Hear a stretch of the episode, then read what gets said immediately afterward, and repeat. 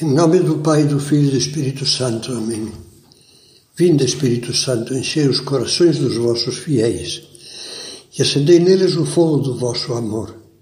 Enviai o vosso Espírito e tudo será criado e renovareis a face da terra.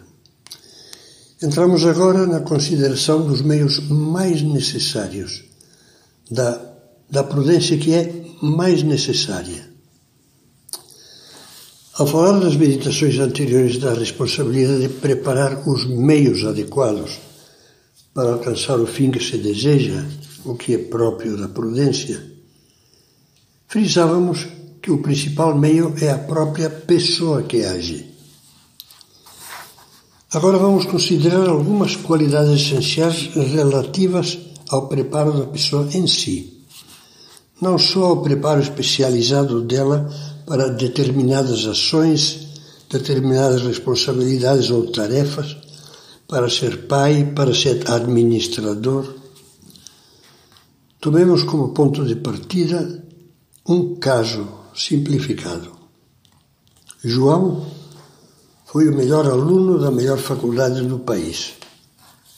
Fez pós-graduação com a máxima qualificação mestrado e doutorado em Harvard. Volta à sua cidade com essas credenciais e logo consegue emprego numa grande firma. Mas já no segundo mês, diretores, gerentes e colegas começam, começam a se sentir mal junto dele. A sua arrogância humilha. Companheirismo, zero. Seu desprezo pelas opiniões dos colegas e auxiliares torna o trabalho um inferno. Convencido da sua importância, sente-se no direito de irritar-se. Vive dando broncas, ofende e produz contínuos conflitos que acabam explodindo na diretoria. Não precisa dizer que, se não se corrigir, não haverá empresa que o aguente e os pomposos títulos só servirão para serem pendurados na parede como decoração. É um caso simplificado, dizia, mas serve para evidenciar que nem as qualificações acadêmicas, nem as capacitações técnicas, nem o alto grau de especialização e experiência setorial definem o valor humano de uma pessoa.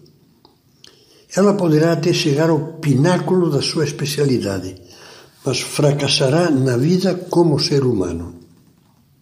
Uma faca enferrujada, enferrujada, perdão, pode servir para furar bem ou mal uma caixa de papelão, mas não serve para uma cirurgia cardíaca, de que depende uma vida. Vejamos então alguns aspectos que temos de trabalhar para não sermos essa faca enferrujada. Por outras palavras, que condições pessoais precisamos para sermos prudentes em todas as circunstâncias?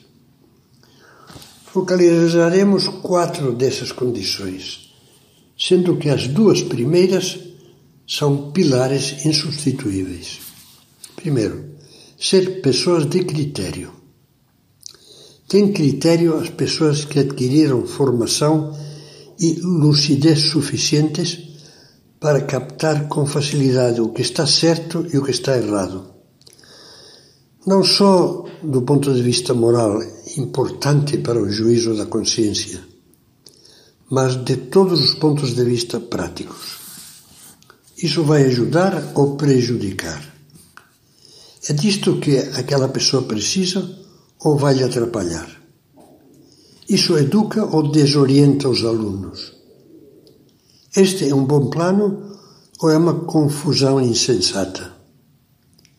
Isto será um fator de crescimento ou de complicação? Qual será a repercussão pessoal, familiar ou social de tal ou qual decisão minha? No nível profissional, todos conhecemos pessoas de critério um médico experiente dotado de um olho clínico perspicaz. Um advogado que percebe ao primeiro golpe de vista qual será a melhor solução. Um engenheiro que vê logo que um arco está mal calculado. São pessoas em quem se confia e às quais se recorre com segurança. Gente que tem a prudência enriquecida por um aditivo especial que São Tomás chama solércia. Não confundir com solércia com T, solertia, que se pronuncia solércia. Não confundir com solércia, a palavra portuguesa derivada dessa. A palavra latina é a capacidade de enxergar logo, intuitivamente, sobretudo em situações inesperadas, os problemas objetivos e as melhores soluções. A primeira coisa que é preciso dizer é que o critério não nasce conosco.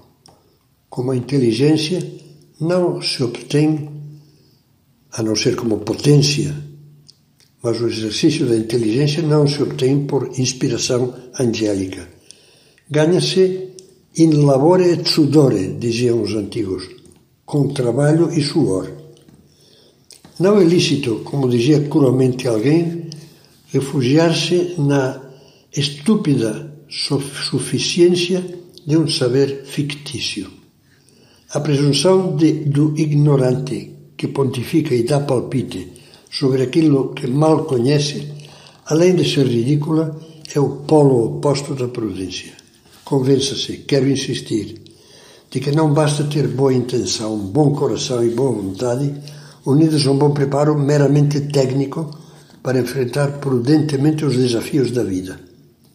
Só poderá ganhar bom critério a pessoa que se esforçar seriamente, com perseverança diária, e aprimorar a sua formação humana, especialmente a sua formação nas questões doutrinais, morais e espirituais. Hoje, quem quiser, pode encontrar muitas obras e outros meios valiosos que, sob a orientação de conselheiros experientes, podem enriquecer constantemente a nossa formação. Concretamente, quando se trata de um cristão, a aquisição de critério exige necessariamente várias coisas que eu vou deixar para a próxima meditação.